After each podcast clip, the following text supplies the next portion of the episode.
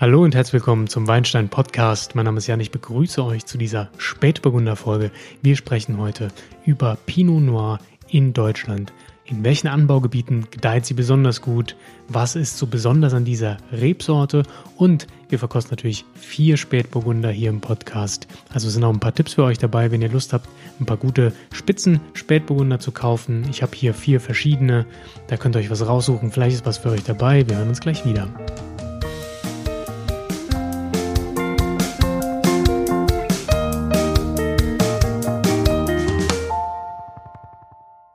Ja, und dann sind wir auch schon mittendrin. Warum Pinot Noir, warum Spätburgunder? Erstmal, Pinot Noir und Spätburgunder ist die gleiche Rebsorte. Spätburgunder nennt man sie in Deutschland.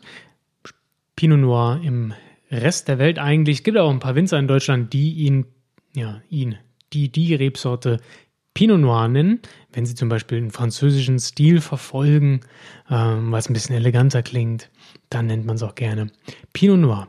Ja, Rebsorte die ähm, ja für sehr fruchtige, sehr feine, sehr filigrane Rotweine steht, ist in Deutschland auch sehr beliebt, muss man sagen, auch wenn deutscher Rotwein ja in Verruf geraten ist. Ja, man kennt süße Dornfelder, komisch schmeckende Portugieser. Es gibt hier ähm, ja wenig guten Ruf für deutschen Rotwein. Zumindest war das in der Vergangenheit so. Ihr wisst, das sage ich immer wieder. Es ändert sich sehr viel. Die Weinwelt jetzt ist eigentlich hervorragend in Deutschland. Ja, ganz viele engagierte Winzer, Qualität setzt sich durch. Nichtsdestotrotz hat der ja, deutsche Rotwein einen nicht so besonders guten Ruf, zumindest in Deutschland selbst. Und daher kam der Spätburgunder in den 90ern eigentlich und hat das geändert, natürlich auch durch die Arbeit oder vor allen Dingen nur durch die Arbeit von Winzern, die es ernst meinten und was richtig Gutes draus machen wollten. Spätburgunder wie schon gesagt, äh, eine Rotweinsorte, weiß, weißes Fruchtfleisch, also das heißt, die Farbe extrahiert sich nur aus den Schalen, ist eine Rebsorte, die besonders ähm, zickig ist. Ja, ist nicht so leicht damit zu arbeiten, sehr empfindlich und ähm, aber auch problematisch, weil, oder was ist problematisch? Bietet Chancen, aber ist auch problematisch, weil sie eben sehr von Klima und Böden abhängt. Also je nachdem, wo man sie anbaut, kann es sehr gut gelingen, wenn man die besten Voraussetzungen hat und sich viel Mühe gibt. Aber wenn der Winzer sich viel Mühe gibt und die Bedingungen nicht besonders gut sind, dann ja, wird es auch mit dem Spätburgunder manchmal ein bisschen schwierig. Pinot Noir ist die Rotweinsorte eigentlich in Deutschland, speziell in Baden ist sie sehr stark angebaut. Ähm, Deutschland ist die Nation mit dem dritthöchsten Spätburgunderanteil weltweit. Ähm, zuerst kommt natürlich Frankreich und danach dann die USA. Und dann kommen wir schon mit einem sehr hohen Anteil. Allein in Baden wächst mehr Spätburgunder als zum Beispiel in Australien oder Neuseeland, die mit ihrem Pinot Noir auch ziemlich gute Ergebnisse erzielen. Warum haben wir den Spätburgunder? Warum haben wir vielleicht nicht irgendwie ein Cabernet Sauvignon? Warum haben wir nicht viel Syrah, obwohl es auch Anbaugebiete mit Syrah bei uns gibt? Das liegt natürlich daran, dass es in Deutschland relativ kühl ist oder kühl war. Ja, mittlerweile durch die Klimaerwärmung tut das dem, dem Rotweinanbau in Deutschland gut. Auch der Rotweinboom ist da. Ja, also viel mehr Leute trinken Rotwein. Spätburgunder gewinnt an Akzeptanz. Aber in Deutschland generell einfach kühleres Klima. Ähm, sowieso eine, so eine schwierigere Nummer, Rotweine zu erzeugen. Ihr kennt Tempranillo, die braucht viel Hitze, dickwandige Schale. Ähm, also dicke Schalen, die, die können Hitze ab, die brauchen aber auch die Hitze, um zu reifen und Extrakt zu bilden und Aromen zu entfalten. Pinot Noir ist dünnschaliger, ähm, da braucht es nicht ganz so viel Hitze. Nichtsdestotrotz, ein Rotwein braucht immer ein bisschen mehr Wärme, ja, um diese Fruchtaromen zu erzeugen, ähm, um wirklich gut zu reifen. Und da sind eben nur spezielle Anbaugebiete in Deutschland wirklich für vorgesehen, sage ich mal. Ich glaube, der wächst ziemlich gut überall, aber in manchen Regionen ähm, ja, sind wir in Deutschland dann doch prädestiniert und die werde ich euch heute in diesem Podcast vorstellen. Warum ist der Pinot Noir in Frankreich so beliebt, vor allem im Burgund? Naja, das liegt auch wieder an Klima und Boden. Ja? Im, Im Bordelais, also um Bordeaux rum, ist es einfach wärmer. Das ist auch ähm, ein Meereseinfluss, der dort ähm, ja stattfindet und das ist klimatisch einfach nochmal ein bisschen besser für Rebsorten, die ein wenig mehr Wärme brauchen, wie Cabernet Sauvignon. Im Burgund ist es dann doch ein bisschen kontinentaler vom Klima und deswegen auch haben wir größere Temperaturunterschiede und da macht sich der Pinot Noir ganz gut, der auch so ein bisschen Säure braucht oder ja auch produziert und ähm, im Burgund haben wir aber auch Kalkböden. Wir haben relativ gutes Wetter, weniger Niederschläge und ich sage mal gerade die Kalkböden im ähm, Burgund, so Mergelkalk, das ist wirklich was, was, was sehr gut für die ähm, Spätburgunder Traube ist, da es so ein bisschen karger wird. Ja? Wir kriegen da ein bisschen mehr ähm, Mineralik rein und ähm, das sind eigentlich auch solche Sachen, die für den deutschen Spätburgunder sehr schön ist. Und auch wir haben ja ähm, ganz tolle, karge Böden, die ähm, ja eine tolle Mineralik hergeben. Ihr kennt das vom, vom Riesling, da wird ständig über Mineralik gesprochen, gerade in Schieferlagen. Ähm, richtig, und sowas kann man natürlich auch wunderbar in Deutschland imitieren, um entweder Burgunder ähnliche Pinot Noirs zu erzeugen oder Pinot Noirs mit eigenständiger Charakteristik zu erzeugen, die aber trotzdem eine Vielfalt, eine Komplexität rüberbringen und nicht eben primär kirschfruchtig sind, was so ein Pinot Noir eben auch machen kann. Also sehr terroirabhängig, diese Rebsorte. Und deswegen haben wir im Burgund auch die Lagenklassifikation. Ich habe, glaube ich, schon mal darüber gesprochen und es wird auf jeden Fall noch einen Podcast geben zum Thema Burgund.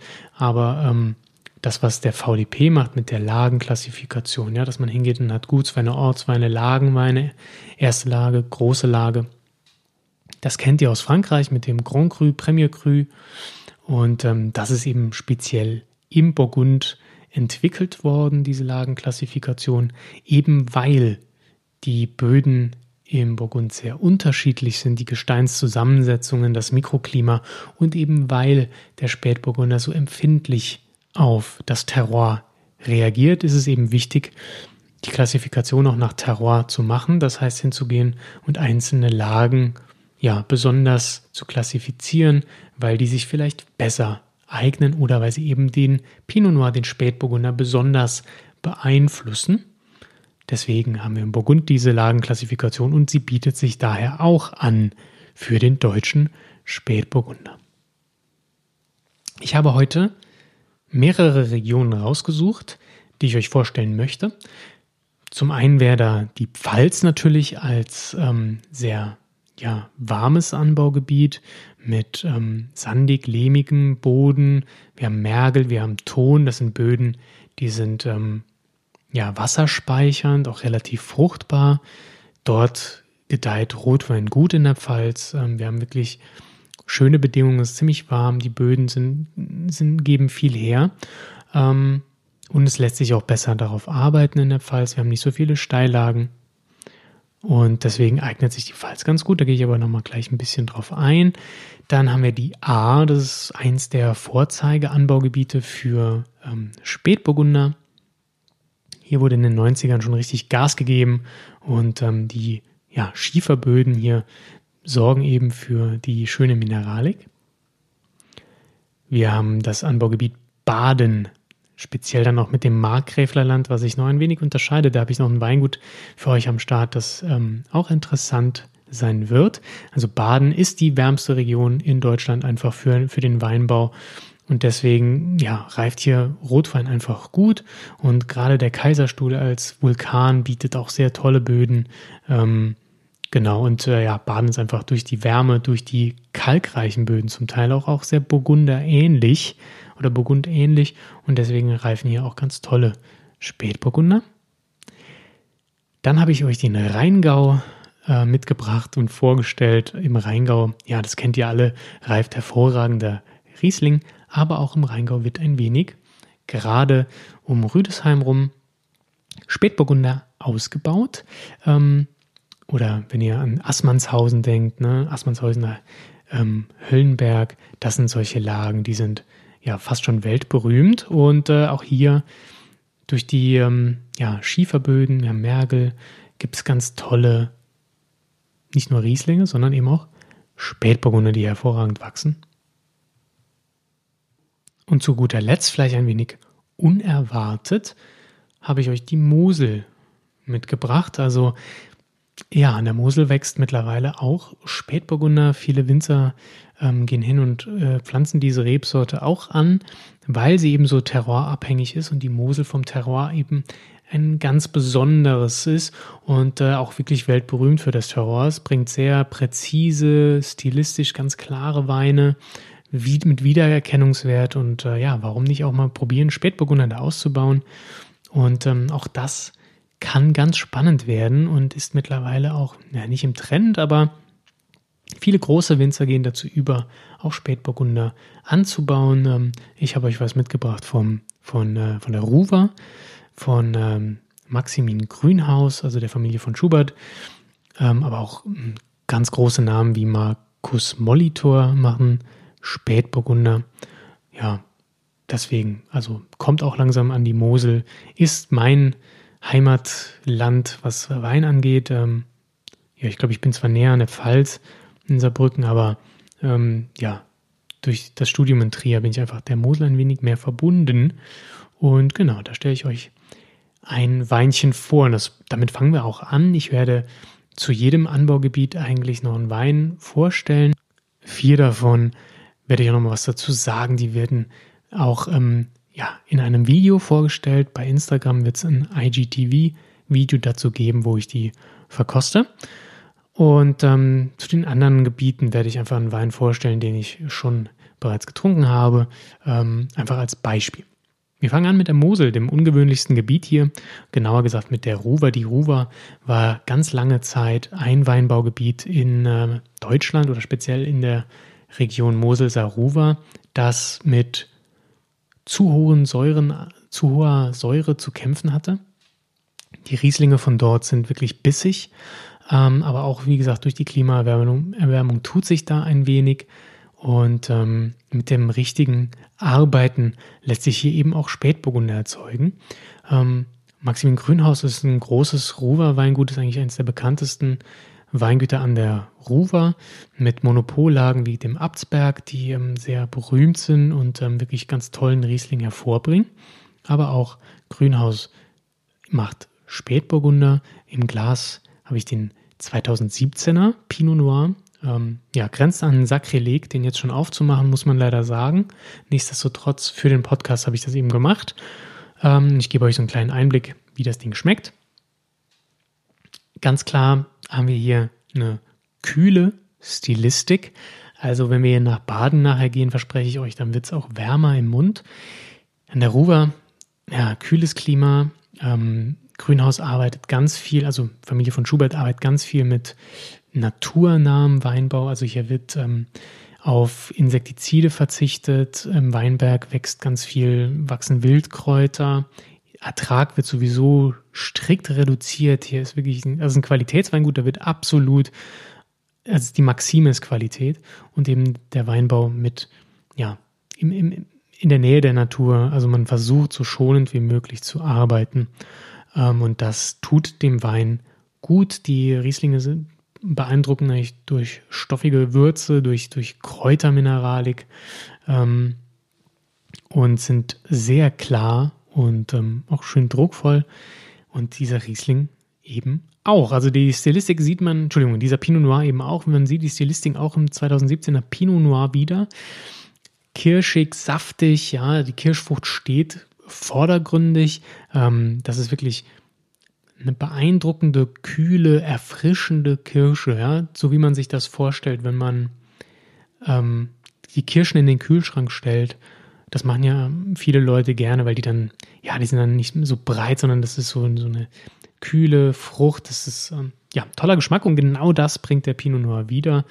Ähm, diese kühle Stilistik, die Kirsche ist saftig, aber kühl. Wir kriegen aber auch eine schöne Kräuter, ähm, Kräuternote noch mit rein. Ja, das Ganze, ich will nicht sagen, die Wiesenkräuter, die dort wachsen, die kommen hier auch wieder ins Glas. Das, das kann, kann man so nicht sagen, aber der Pinot Noir hat ja immer auch so eine leichte Würze mit drin. Es geht manchmal in die Richtung Pfeffer und hier geht es einfach in die, ja, in diese Kräuternote mit rein. Das ist ganz, ganz klar.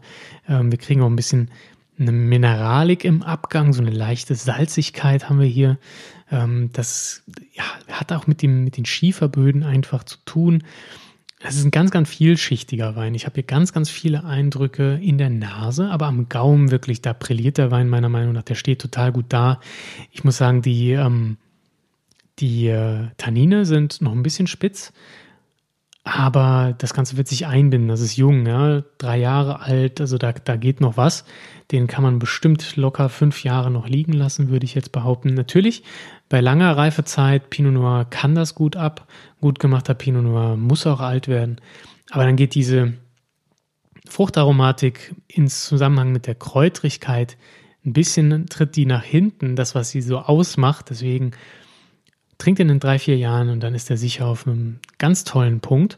Und ja, absolut schön, diese kühle Stilistik, sehr erfrischend, gleichzeitig faszinierend, spannend und durch diese Kräutrigkeit toller Wein. Wir gehen weiter ins nächste, ja, Riesling-Domizil eigentlich. Wir gehen nämlich jetzt an den, in den Rheingau. Da habe ich eben schon kurz vorgestellt. Ähm,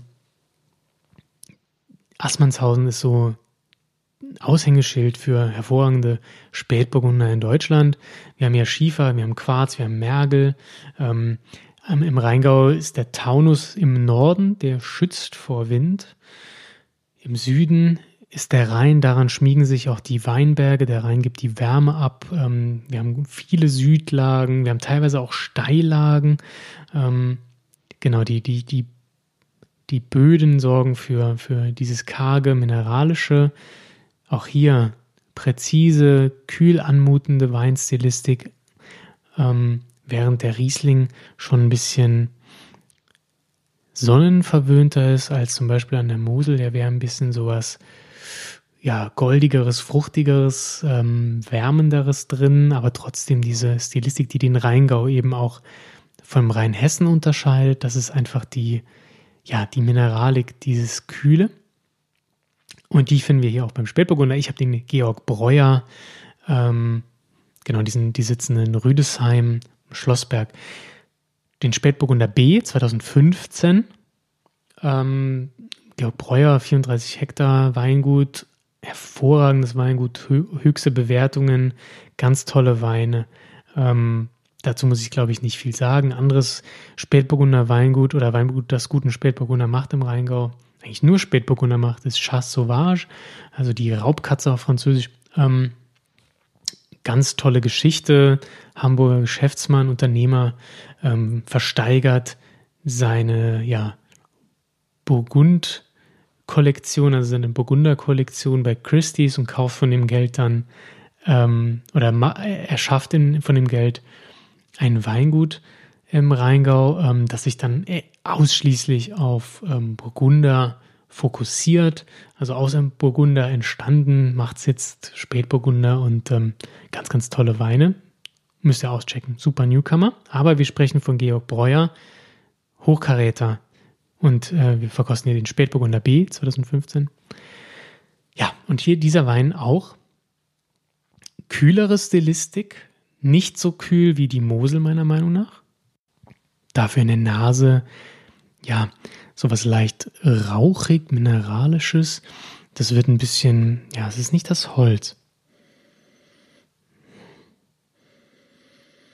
Bin hier nebenbei am Riechen, also diese, diese Kirschfrucht, das geht so ein bisschen was auch in, in, in was Gewürzigeres rein.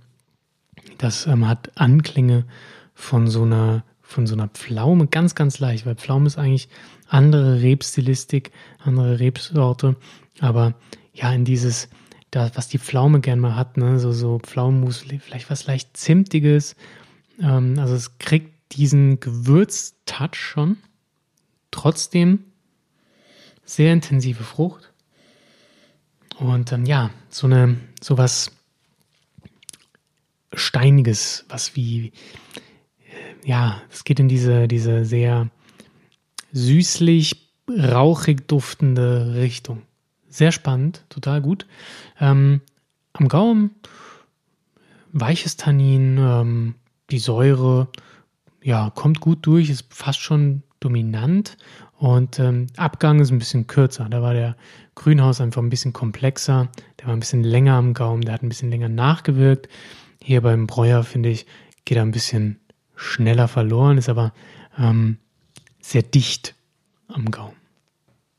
Ja, und mit den nächsten Weinen gehen wir nach Baden, da die wärmste Weinbauregion Deutschlands und prädestiniert für Rotwein und aufgrund der Bodenzusammensetzung auch prädestiniert für Spätburgunder.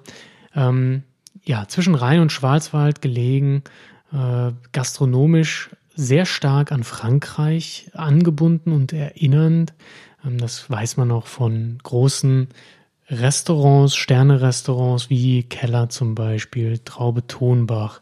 Ne? Also das sind ähm, große Gastronomen, die sich eben durch französische Küche einen großen Ruf gemacht haben. Und damit ist die Nähe zum französischen Wein einerseits erklärt, ja, also rein kulturell gewachsen.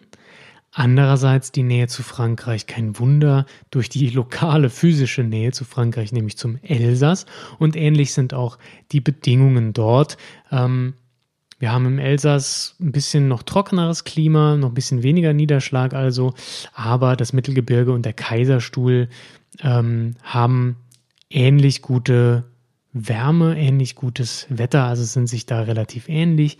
Der Kaiserstuhl ist ein erloschener Vulkan, das heißt, wir haben ja auch Vulkanböden und deswegen sind die ja, Kaiserstuhler Weine auch wirklich ähm, schön in ihrem Geschmack. Es haben so eine Strenge drin, das ist speziell, das muss man mögen. Ähm, aber vor allen Dingen haben wir im, ja, im Baden auch Lössböden, die ähm, ja sehr dichte, sehr schwere Rotweine auch erzeugen können. Es ist fruchtbarerer Boden. Genau. Wenn wir dann äh, östlich vom Kaiserstuhl gehen, ähm, Breisgau, dann kommen wir dann zu Bernhard Huber, da sind dann hervorragende Spätburgunder auch vorhanden. Also so, das sind so die beiden großen Rotweinregionen im Baden, also der Breisgau, Kaiserstuhl. Dann haben wir noch den, äh, den Kraichgau, ganz im Norden. Ähm, hier finden wir dann wieder Riesling vor. Und dann haben wir noch zwischen Freiburg und Basel das Markgräflerland. Markgräflerland ist eher für Weißweine bekannt und speziell für den Gutedel, was eigentlich so ein Zechwein ist, so ein Trinkwein. Nicht besonders hochwertig in der Regel, aber das Weingut Ziereisen, das wir auch hier gleich ähm, verkosten werden, die sind halt richtig hardcore drauf. Die sind hingegangen und haben halt so den Gutedel perfektioniert ausgebaut, ihm die große Aufmerksamkeit gewidmet und da gehen die Preise auch ganz schön in die Höhe, was man nicht glaubt für so einen Wein. Aber Bestwertungen bei Gourmillot und Co. Wir wollen aber über Spätburgunder sprechen und deswegen beginnen wir ähm, im Markgräflerland zufälligerweise auch äh, mit Klaus Schneider. Also Weingut Klaus Schneider im Keller arbeiten Johannes und Christoph Schneider. Ja, Weingut, wo man sagt, okay, die machen fantastischen Spätburgunder zu echt günstigen Preisen. Also das ist mein Preis-Leistungstipp heute für euch. Ähm, ich habe nämlich im Glas den Weiler Spätburgunder 2016 ähm, vom Weingut Klaus Schneider und den verkosten wir jetzt. Und in der Nase kommt gleich schon so was Kitschiges fast schon. Also klingt jetzt negativ, aber in dem Fall, ich mag das total. Das ist sehr fruchtig, aber ganz zart. Eine ganz zarte Himbeere.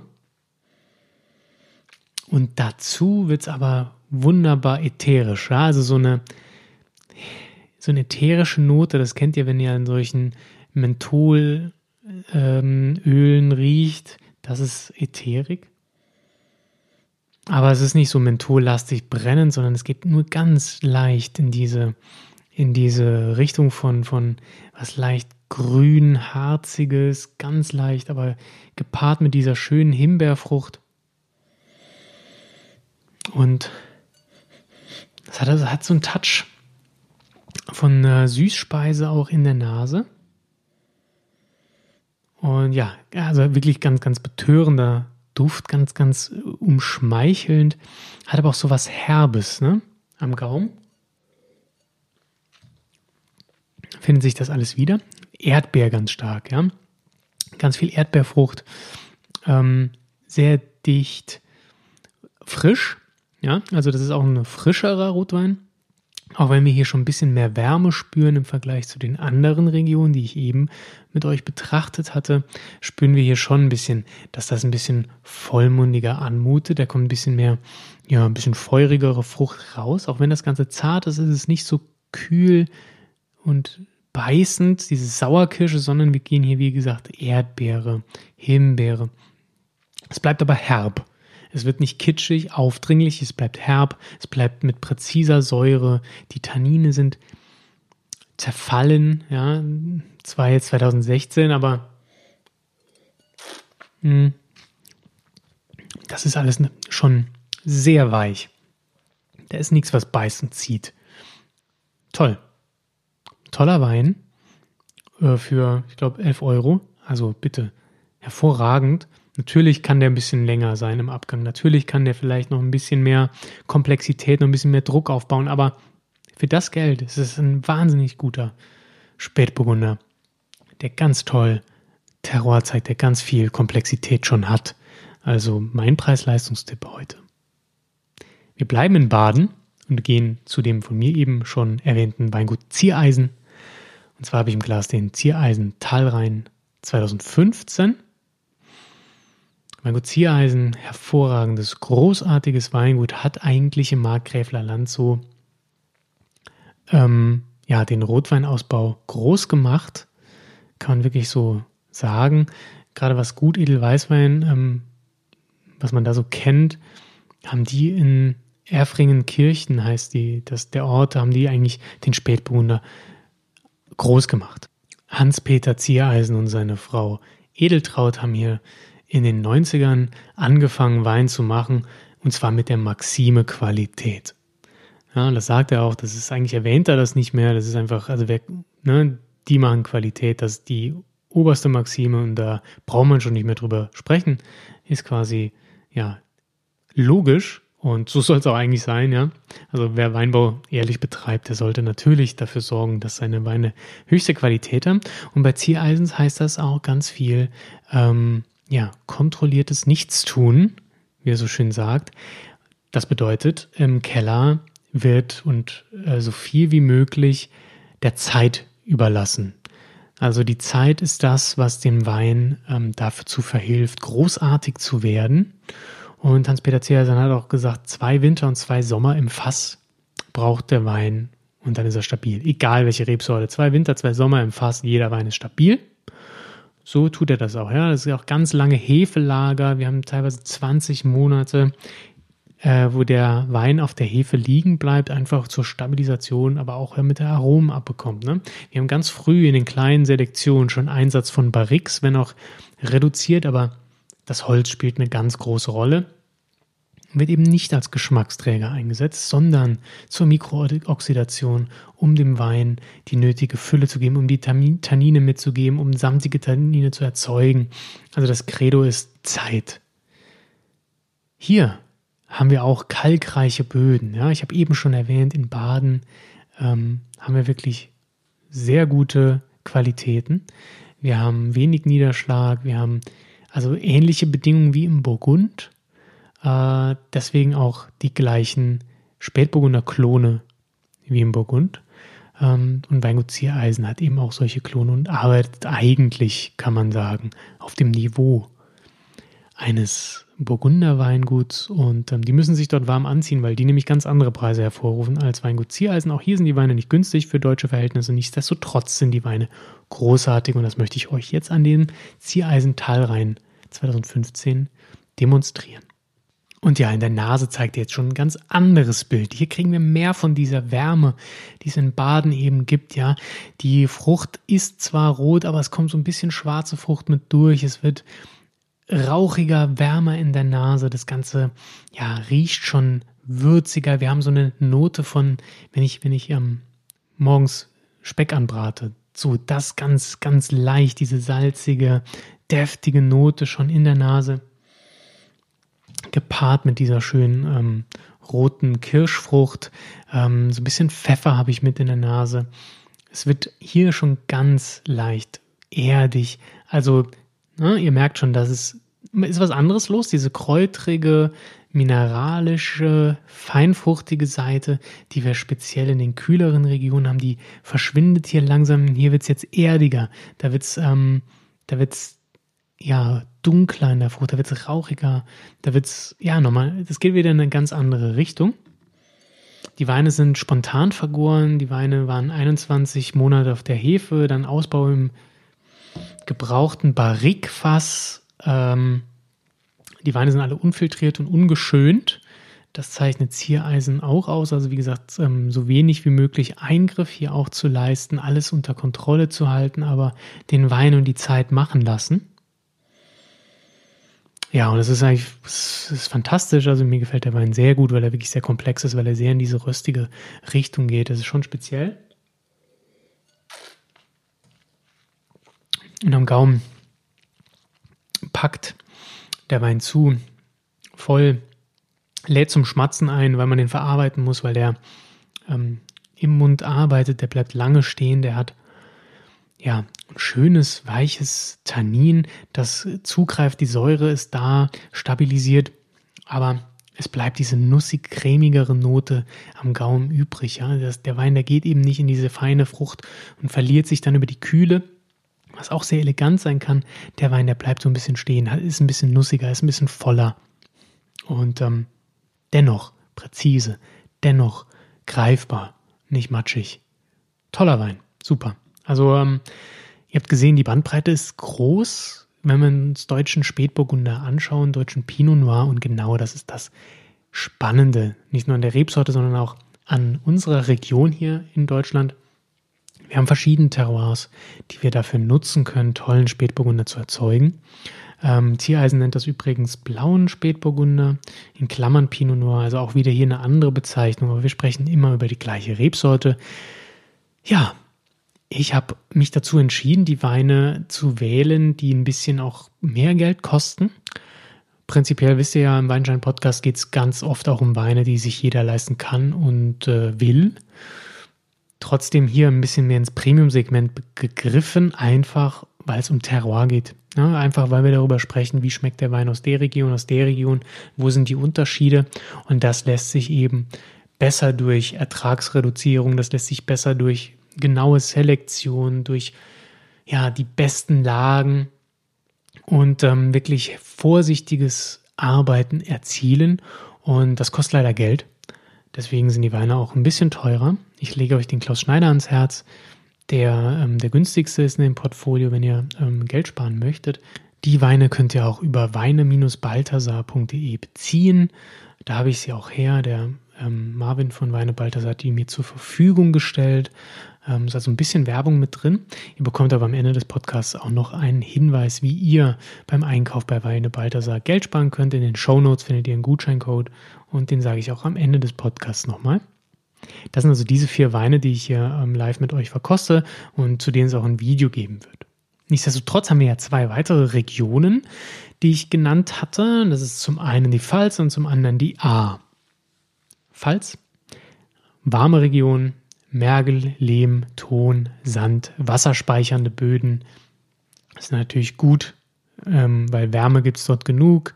Bewässerung muss man sicherstellen und das sind die Böden gut für. Sie sind auch ein bisschen nährstoffreicher, deswegen wirken die Weine dann auch ein bisschen schwerer, ein bisschen voller vielleicht, nicht ganz so präzise, nicht ganz so nuanciert. Aber wenn ihr ähm, dann ein bisschen in den Norden der Pfalz geht, in den Norden der, der Weinstraße geht, dann werden die Böden auch kärger. Und somit haben wir tiefer wurzelnde Reben und wir bekommen mehr Mineralität rein, was die Spätburgunder ein bisschen besser werden lässt, als vielleicht ganz im Süden der Weinstraße hervorragende Weingüter in der Pfalz für Spätburgunder, für feinen, filigranen Spätburgunder sind ja Knipser und Philipp Kuhn in Laumersheim. Würde ich euch den äh, Knipser Kalkmergel Spätburgunder zum Beispiel 2015, das war ein gutes Jahr, ähm, der liegt dann um die 18, 19 Euro, glaube ich, also auch ähm, ja, bezahlbar. Wer Knipser kennt, weiß, dass die Preise da ein bisschen höher sind. Ähm, ja, habe ich schon öfter getrunken, gerade zum Essen, hervorragend. Hier haben wir auch diese Himbeernoten, die wir bei Klaus Schneider hatten, allerdings reif, sehr reif. Ja, die sind bombastisch, also da kommt schon ganz viel Frucht raus, Herzkirsche, sehr reife Himbeer. Ähm, es wird also, diese Fruchtnote wird besonders betont, während alles andere in den Hintergrund drückt, äh, rückt, kühler wird. Ja. Ähm, sehr karge Böden, Kalkmergel sagt schon, viel kommt aus der Lage Großkarlbacher Burgweg. Ähm, ist eine große Lage, also eine, jetzt nicht Großlage im Sinne von Grand Cru, aber es ist eine sehr gute Lage. Ähm, und wir haben auch hier dieses leicht räucherschinkige mit drin. Wir kriegen aber auch ein bisschen Kaffeearoma, aber vordergründig diese Himbeere. Ganz fein fruchtig, aber reif, dicht. Na, da kriegen wir sehr viel in die Nase. Das ähm, und am Gaumen wirklich auch eine schöne Dichte, schön präsent, ähm, toller Wein. Und da kriegt er so ein bisschen was mit, wie in der Pfalz gearbeitet wird. Es wird ein bisschen voller, es wird ein bisschen reifer. Ne? Und ähm, dafür nicht ganz unbedingt so, so, so warmrauchig wie in Baden, nicht ganz so kühlkräutrig wie an der Mosel. Und äh, ja, der letzte, das ist die A. Und die A hat sich einen hervorragenden Namen als Spätburgunder Anbaugebiet gemacht, schon in den 90ern wurden hier richtig gute Spätburgunder ins Leben gerufen. Da ging es so langsam los in den 80er Jahren, dass sich große Winzer wie Meier Näkel, Deutzerhof und John Stodden ähm, als Vorreiter gesehen haben und eben tollen Qualitätsspätburgunder an die A gebracht haben, während die Weine vorher eben diese besagten, süßen, leichten schlechten Spätburgunder Weine waren.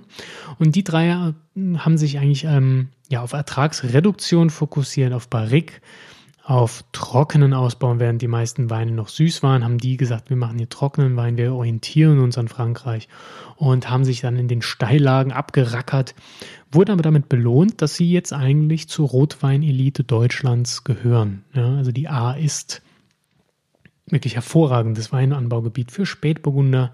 Und ähm, das hat vor allem auch mit den, an der Mittelarm mit dem Schiefer und der Grauwacke zu tun, die die Wärme hervorragend speichern. Und so können wir trotz der sehr nördlichen Lage der A ziemlich warmes mediterranes Klima erzeugen vom Boden her, aber auch dadurch, dass es ein sehr schmales Tal ist. Ja, die A reflektiert die Sonne, das Tal hält die Wärme gut beisammen und die Böden, also die graue Schiefer vor allen Dingen, sorgt für die tolle Mineralik in den Weinen. Ähm, es wird also fester am Gaumen. Ja, wir haben dieses verspielte Mineralische, was eben in so nördlichen Regionen mit dieser, mit dieser Bodenzusammensetzung da ist, aber die Mediterranität des Klimas sorgt dann für, ja, für ein bisschen mehr Wärme, ein bisschen mehr Frucht.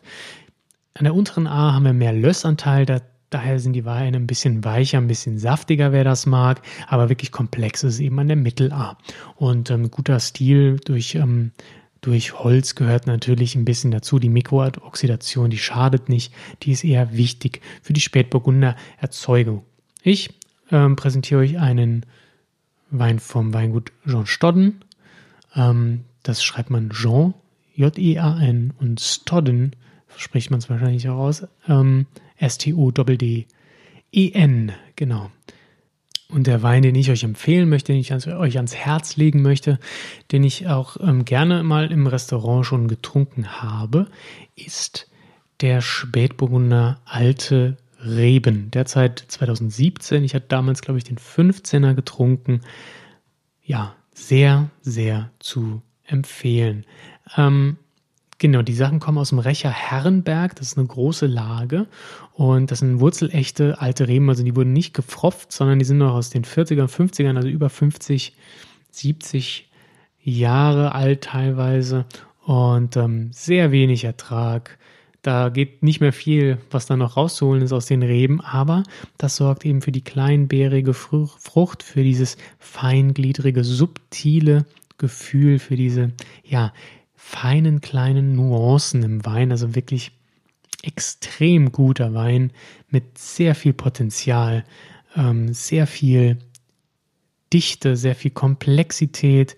Ähm, auch hier haben wir diese feine Erdbeer-Kirschfrucht, ähm, haben aber ganz viel mineralisches Spiel, Salzigkeit, leicht rauchige Noten, die wir vom Schiefer kennen. Also da wird es komplexer, wird spannend. Das möchte ich euch unbedingt ans Herz legen, um die A kennenzulernen. Schaut euch A-Weine an. Ist eigentlich für mich immer noch die schönste Spätburgunder-Region in Deutschland wenn man denn auf feine filigrane Weine steht. Das tut nicht jeder, ich schon. Und damit möchte ich euch das empfehlen. Ja, das war's für diese Episode Deutsche Spätburgunder, Deutsche Pinot Noirs. Ich hoffe, es hat euch gefallen. Ihr habt vielleicht ein bisschen was gelernt. Das würde mich freuen. Und im Abspann erhaltet ihr von mir noch den Gutscheincode, mit dem ihr bei Weine Balthasar ähm, 10% Rabatt auf alle Spätburgunder bekommt. Also wenn ihr jetzt angefixt seid und Lust habt auf Spätburgunder, dann schaut vorbei bei www.weine-balthasar.de und dort mit dem Gutscheincode PINOJAN erhaltet ihr 10% Rabatt auf alle Spätburgunder. P-I-N-O-T-J-A-N